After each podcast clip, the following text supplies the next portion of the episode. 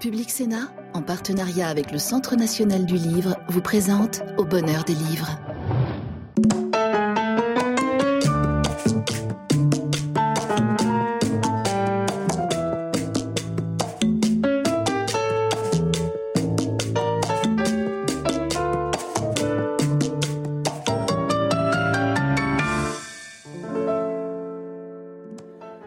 Bonsoir et bienvenue dans l'émission littéraire de Public Sénat au bonheur des livres. Nous savons que les femmes dans l'histoire sont courageuses, nous le savons depuis euh, Judith et Holoferne, depuis Antigone et Créon. Et l'époque moderne nous en a donné de nombreux exemples. Et si nous en doutions encore, la magnifique insurrection des femmes iraniennes euh, en administre une preuve éclatante. C'est de cela dont nous allons parler ce soir dans cette émission que nous avons intitulée Des femmes combattantes. Isolde William, bonsoir. Bonsoir. Isolde, vous êtes journaliste, vous avez dirigé des magazines et vous avez aussi écrit des biographies. Et la dernière de ces biographies, consacrée à Marie-Claude Vaillant-Couturier, on l'appelait Maïko, a été publiée en poche. Euh, Marie-Claude Vaillant-Couturier, c'est une résistante, une déportée, une dirigeante du Parti communiste français, euh, dont chacun des chapitres de son existence suffirait à remplir une vie entière. On va revenir à, vous, mais on va commencer avec vous, Astrid Delage. Astrid, vous publiez De la main d'une femme aux éditions Grasset. Euh, vous avez déjà publié un recueil de, nouvelles, vous avez publié un roman, euh, et cette biographie romancée euh, qui vient de paraître fait le portrait donc de votre lointaine cousine, Marie-Anne Charlotte de Corday d'Armont, dite Charlotte Corday, et qui est passée à la postérité pour avoir assassiné le 25 Messidor de l'an 1, c'est-à-dire le 13 juillet 1793, Jean-Paul Marat. Euh, on connaît tous cette figure de l'assassinat, notamment parce qu'elle a fait l'objet d'un tableau célèbre que tous les lycéens ont vu. Alors c'est une héroïne pour les uns, euh, elle est fanatique pour les autres, euh, mais rappelez-nous d'abord qui est cette jeune et belle Normande de 24 ans au moment où elle assassine Marat, euh, qui est une obrote normande désargentée. Mais qui est-elle exactement? D'où vient-elle hein? Alors, euh, Charlotte Corday, elle vient d'un petit village de Normandie, le Renoir, les, Ligneries, la province des Ligneries, où elle vivait avec sa famille quatre frères et sœurs, euh, une mère qui meurt très jeune. Et euh, à la mort de sa mère, euh, son père voilà, lui demande qu'elle soit, qu'elle aille au couvent. elle, est, elle est admise à l'abbaye aux dames, qui accueille des jeunes filles de bonne famille. Et à ce moment-là, en fait, elle, elle, reste assez longtemps d'ailleurs au couvent, beaucoup plus longtemps que que les autres qui sont normalement euh, euh, qui se marient assez jeunes, mais en fait elle, elle, ne souhaite pas se marier. Et au moment de la fermeture du couvent, des couvents, elle, elle finit par être accueillie par Madame de Bretteville, donc sa tante à Caen. Et qui est également votre lointaine cousine. Voilà, en fait, on est apparenté au cinquième degré, on dit, donc c'est assez. Donc elle, a, elle, a, elle, est à la sortie de l'adolescence, c'est la Révolution, on ferme les couvents, et cette jeune femme qui est issue d'une famille royaliste, là, une, large partie de sa famille va émigrer pour rejoindre les armées du prince, elle, elle est acquise au, euh, à l'idéal des Lumières, elle est favorable à la Révolution, mais elle est girondine. Elle est girondine. Rappelez-nous aussi le contexte euh, on, est dans cette période de l'histoire de la Révolution entre ce qu'on a appelé euh, la première terreur, entre, disons, les événements du 10 août et les, massacres de septembre, et ce qui va devenir la grande période de terreur au moment du pouvoir jacobin. Euh, et elle, elle se situe dans le combat qui oppose la montagne et, la Gironde. Rappelez-nous ce que c'est que ce contexte. Oui, parce qu'en fait, à ce moment-là, donc euh, les Girondins donc, euh, sont plutôt euh, à la Convention nationale, c'est eux qui, dominent. Et en fait, il commence à y avoir un vent de, révolte parce que les sans-culottes trouvent que ça ne va pas assez vite. les montagnards donc, les, entendent, entendent ces, récriminations. Et, et en fait, il y a une, un coup d'État au, mois de juin 1793 qui en fait favorise le, la prise de pouvoir des montagnards et il y a à peu près 25 euh, girondins euh, qui, qui, sont, euh, qui sont proscrits en fait de, de, l'Assemblée nationale. Ils sont tous, ils sont tous favorables à la Révolution, mais la Gironde, les Girondins, c'est disons la droite. Et, la, montagne, c'est la gauche, c'est ceux qui sont les, intransigeants de la Révolution. Alors oui, oui, tout à fait. C'est les intransigeants. Enfin, c'est ce qu'on dit, les intransigeants. Alors après, il y a beaucoup de, nuances. Hein. Il, y a, la plaine, on schématise. Mais euh, c'est vrai que euh, les montagnards sont euh, souhaitent. il y a une demande pour une nouvelle convention euh, qui ne sera jamais appliquée, mais qui est une convention euh, assez idéale euh, de la République, de la Nouvelle République. Alors il faut rappeler que dans ce contexte, la, République est en danger parce qu'elle est attaquée aux frontières par les, pays voisins, qu'il y a à l'intérieur du pays des complots royalistes. Et alors, le personnage sur lequel Charlotte Corday va concentrer son attention, c'est Jean-Paul Marat. Donc Jean-Paul Marat, c'est l'imprécateur de l'aile gauche euh, de l'Assemblée. il est à l'aile gauche, de l'aile gauche même, il est à l'aile gauche euh, de la montagne, il est à l'aile gauche des Jacobins, il est euh, membre du club des Cordeliers et il a fondé un journal très populaire dans le Paris insurgé qui est l'ami du peuple, dans lequel il appelle régulièrement au massacre des ennemis de la Révolution. Oui, alors, euh, c'est vrai que dans l'ami du peuple, et en fait c'est ce que j'ai essayé de montrer dans, mon livre, c'est que euh, Marat, euh, c'est vraiment un personnage, l'ami du peuple, dans lequel il se coule pour aller dénoncer toutes les injustices, tous les traîtres à la, à la nouvelle, à la révolution, tous ceux qui sont un petit peu tièdes, avec euh, voilà des, des noms d'oiseaux qui sont parfois euh, qu'on retrouve d'ailleurs dans, dans, le euh, dans l'ami du peuple. Et, et oui, en fait, il est assez radical, mais ensuite, enfin, il est très radical, mais ensuite, il il doit un petit peu mettre en veilleuse, si je puis dire, ce, cette radicalité, parce qu'il est élu.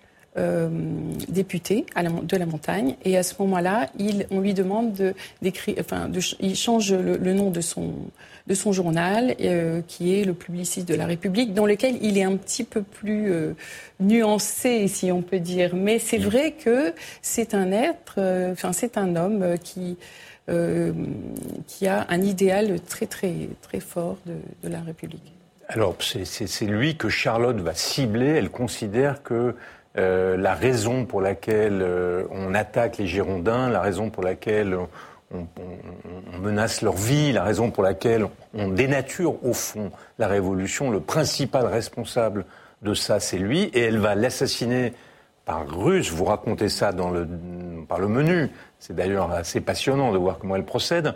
Euh, parce qu'elle est moins ingénue qu'on l'imagine, mais au fond d'elle-même, elle considère que c'est légitime, qu'elle fait un, tyrannicide. Oui, exactement. Alors, euh, c'est vrai que euh, tous les, enfin, la, haine se, cristallise chez les Girondins, surtout les Girondins de Caen, qu'elle côtoie un petit peu, autour de, ce, Marat qui est un homme euh, qui est vu par eux comme un sanguinaire, euh, comme quelqu'un qui va, qui, va prendre le pouvoir, qui va être le dictateur, qui va être un dictateur. Et d'ailleurs, il a, il a eu un procès, il y a un procès euh, qui essaye de savoir si vraiment il veut devenir dictateur ou pas. Mais en fait, non, c'est, c'est, euh, il rentre dans des personnages, il se coude dans différents personnages. Euh, mais en fait, Marat, à la Convention, il est assez...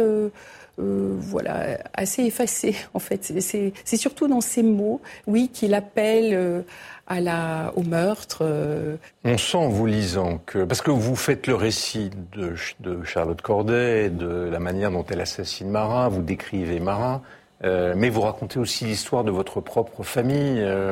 Euh, de, des mésalliances, des valeurs aristocratiques maintenues du sang, du rang, etc. Mais en même temps, de, de, des destins étranges. Par exemple, votre père qui est euh, qui devient guide de haute montagne et dont les copains sont un, un milieu d'intellectuels de, gauche post-68 ans. Enfin, il y a des chemins de traverse. Mais mm. on sent que vous avez de l'estime pour, pour Marat, que, son intégrité. Parce que c'est un personnage, vous racontez son histoire, il a un destin assez rocambolesque lui-même. Mais vous avez de la sympathie pour lui, vous le dites d'ailleurs, mais vous avez quand même, par rapport à Charlotte Corday, votre cousine, vous la comprenez, vous l'aimez, vous partagez ses vues. C'est quoi votre sentiment a posteriori? Vous vous dites c'est une criminelle ou vous vous dites euh, je comprends cette jeune femme et je comprends son destin?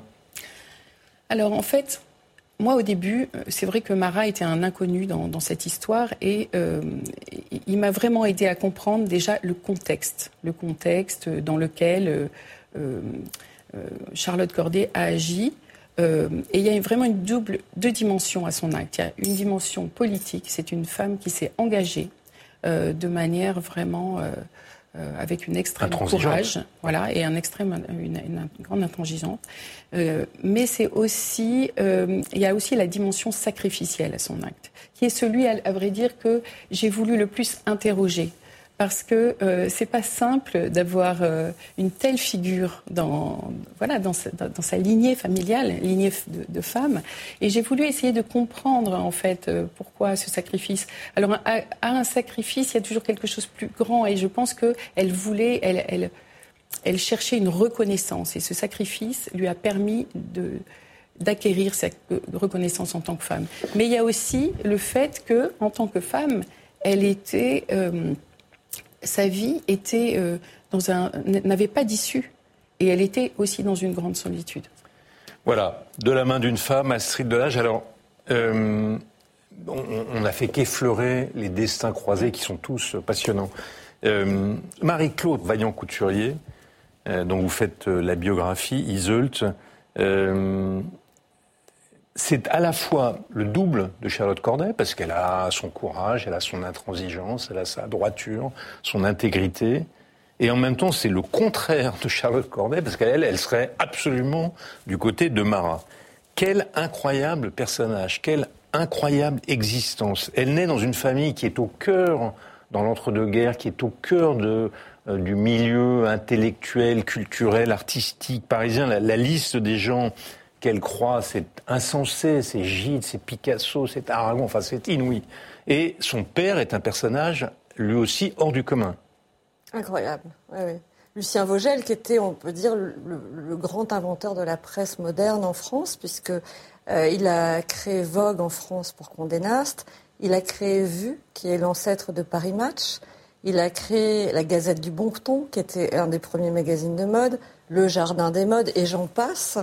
Euh, c'est lui qui a lancé, on va dire, le photojournalisme. C'est lui qui a fait travailler Robert Capa, Cartier-Bresson, enfin toute la, nouvelle objectivité qui venait d'Allemagne, de tous ces Allemands qui, fuyaient. C'est lui qui les a fait connaître en les publiant dans Vue. Euh, voilà, donc euh, c'est un personnage absolument incroyable. incroyable. Vous, euh, vous racontez sa vie au passage et, le portrait que vous faites de lui, on se, se dit quel, quel, quel, quel, quel, personnage inouï. Alors elle, elle naît dans cette famille plutôt libérale, plutôt progressiste, avec beaucoup de gens de gauche.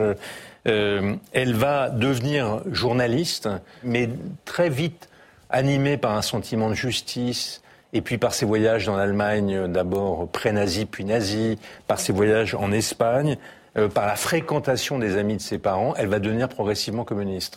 Oui, alors euh, il faut quand même ne pas oublier ce passage en Allemagne qui a été déterminant, où elle vraiment, elle était étudiante aux Beaux-Arts, et elle a vraiment assisté en direct à la montée du nazisme. Donc quand elle est rentrée en France, le communisme, pour elle, était la seule issue. Et il se trouve que chez ses parents, où le tout Paris de gauche venait tous les dimanches, euh, eh bien, elle a rencontré, elle a connu euh, les gens qui étaient vraiment à la tête du Parti communiste, dont Paul Vaillant-Couturier. Voilà. Alors, Paul Vaillant-Couturier, donc, elle, rentre, elle, elle, devient une militante communiste et elle rencontre chez ses parents un autre personnage extraordinaire, d'ailleurs on ne peut pas ne pas penser qu'il lui rappelle son père quelque part, mais bon bref, qui est de 20 ans, qui est de 20 ans euh, son aîné, mhm. euh, qui est écrivain, euh, journaliste, peintre et qui est surtout l'un des cofondateurs du Parti communiste français et l'un des animateurs du Parti communiste, et pour lequel et avec lequel elle va avoir une histoire d'amour fulgurante, même si tragiquement brève. Oui, alors elle va donc tomber amoureuse de Paul Vaillant-Couturier qui a 22 ans de plus qu'elle.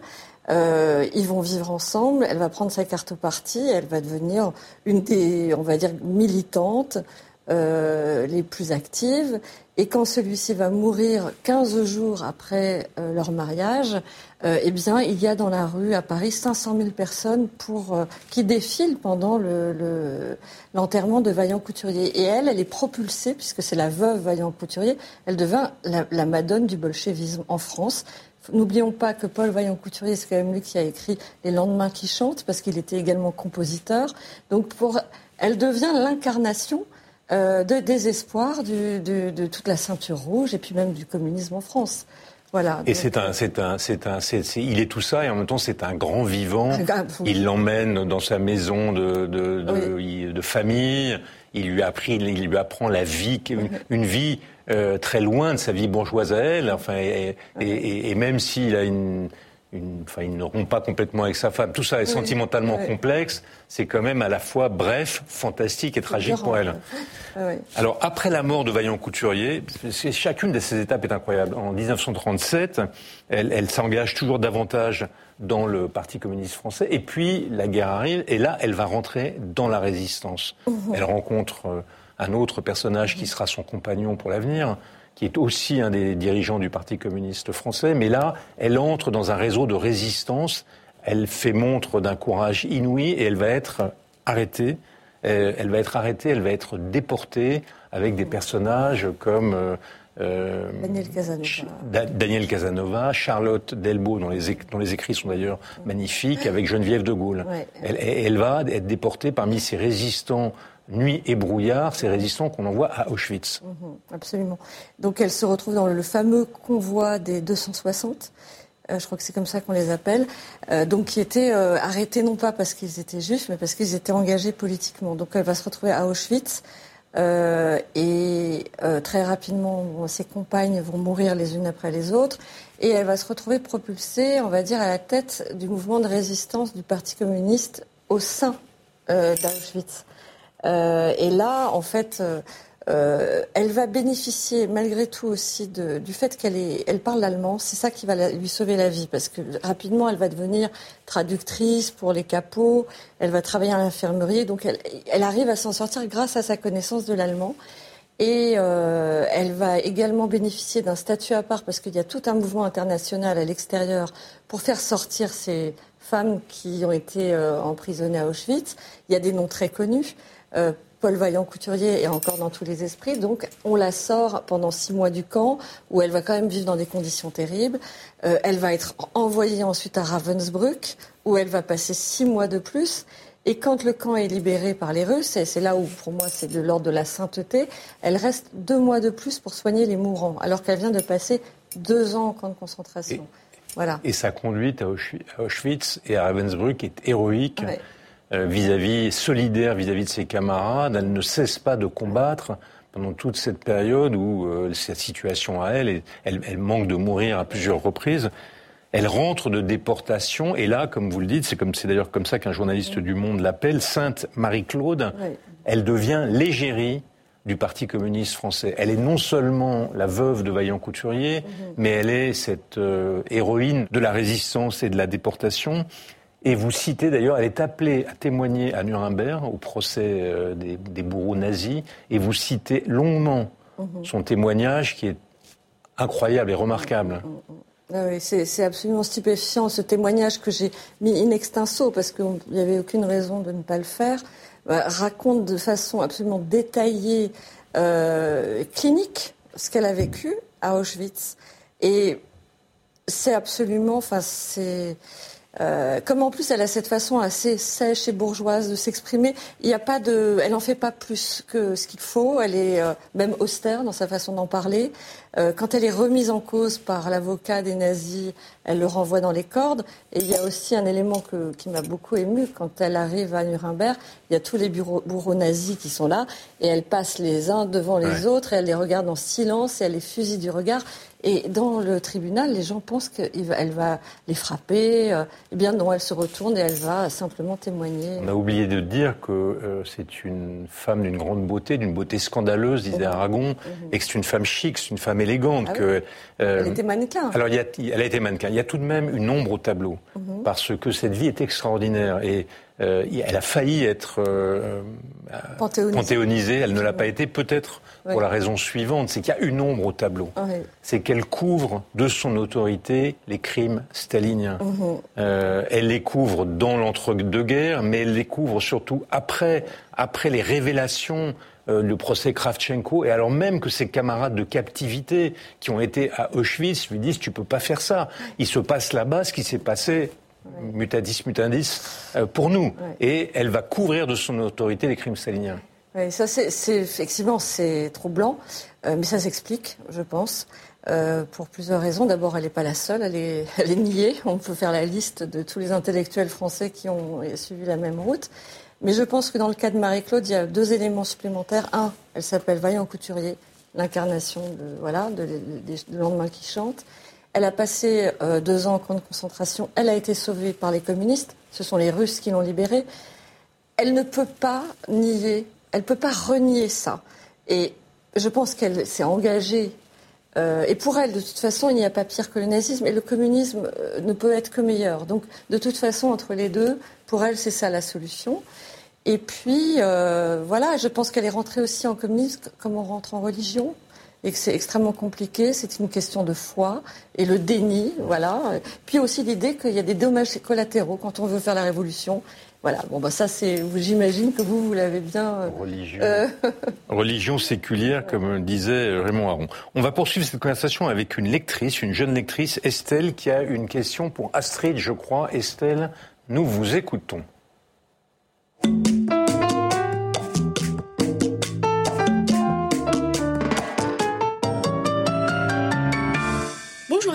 Donc je m'appelle Estelle Kèvre, je suis étudiante en master MEF Lettres à l'Université d'Orléans.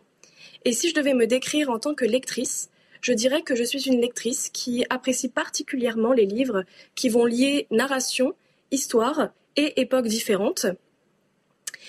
Et euh, comme anecdote de, lectrice que je pourrais vous raconter, c'est que je suis une lectrice qui a toujours aimé les beaux livres et en particulier les livres de la Pléiade.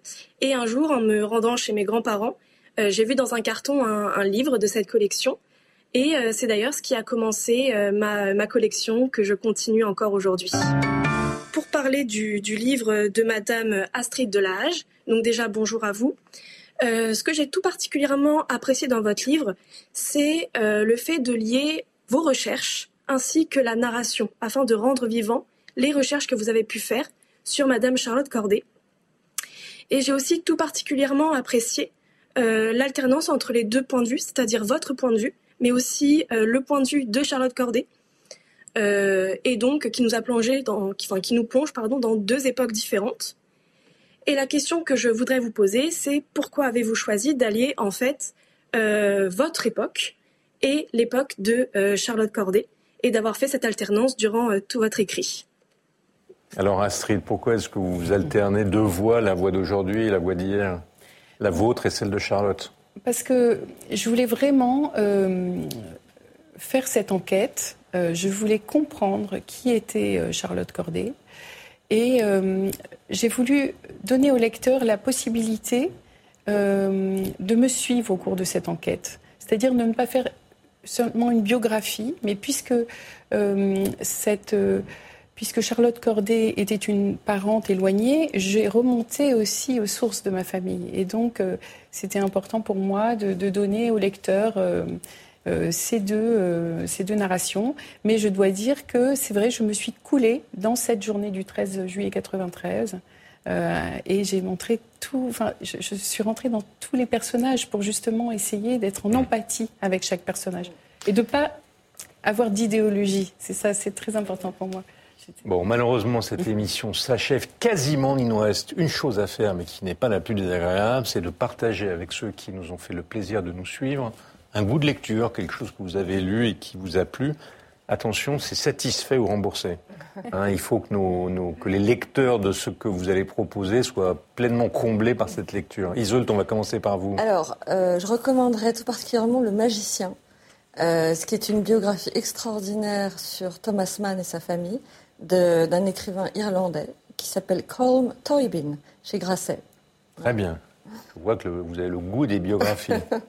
Astrid, quel est le livre que vous recommandez? Alors moi, je, recommande un livre qui m'a beaucoup beaucoup plu euh, l'année, enfin l'année qui est passée. C'est euh, Une vie clandestine de, Monica Sabolo, euh, parce qu'elle fait vraiment une plongée, voilà, autour de euh, de voilà, cette enquête autour euh, d'action directe et aussi enquête euh, familiale, enfin personnelle plutôt intime. C'est très drôle, c'est que chacune d'entre vous recommande un livre dans la lignée de ce qu'il a fait lui-même. Vous, le mélange entre l'enquête familiale et l'enquête mmh. historique, et vous, la biographie. Alors, à la rédaction de Au bonheur des livres, nous avons choisi Steven Clérima, Trenel. Steven Clérima, je crois, être, travaille dans l'audiovisuel, mais il a, il a fait un roman qui raconte la vie d'un jeune euh, d'un jeune homme euh, dans un quartier populaire de Fort-de-France, dans un morne, et à travers lui, sa famille, euh, écrit dans une langue proche de la langue parlée, pas seulement de la langue parlée à Fort-de-France et dans ces quartiers, montre, enfin c'est un roman d'apprentissage. Dans le style d'ailleurs des romans d'apprentissage, tout à fait différent. Salomé Kinner, Grande Couronne, c'est un roman qui est en, paru en livre de poche et qui avait un peu choqué euh, parce que c'était l'histoire d'une adolescente euh, de la Grande Couronne, donc de la banlieue parisienne, qui découvre, euh, ou qui en tout cas découvre, et la prostitution, la prostitution occasionnelle, c'est un portrait qui est à la fois glauque, a-t-on dit à certains égards, mais très très fort hein, de la vie de cette jeunesse. C'est un autre roman d'apprentissage, je suis sûr que ça va vous intéresser. Tardy et Manchette, la position du tireur couché. La position du tireur couché, euh, c'est le livre chef-d'œuvre de Manchette, qui est le, créateur du néo-polar parisien, et c'est illustré par Tardy, qui est euh, lui aussi l'inventeur du, dessin narratif. Donc la conjonction des deux est, dans cette bande dessinée est absolument merveilleuse. Ça vous intéresse la bande dessinée vous? Pas du tout. Ça, c'est recommandé vivement. Et enfin.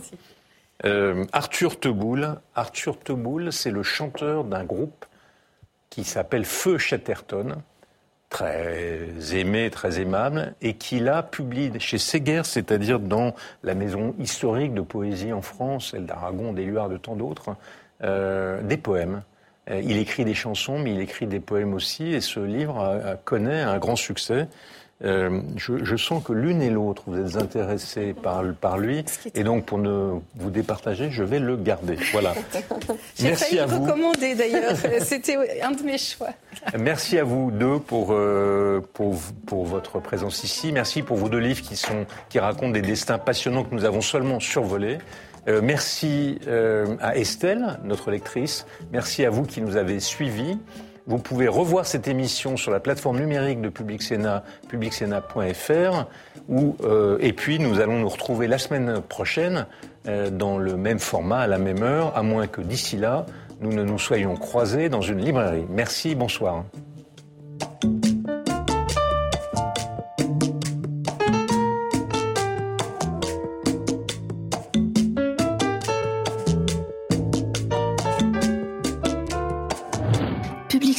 En partenariat avec le Centre national du livre, vous a présenté Au bonheur des livres.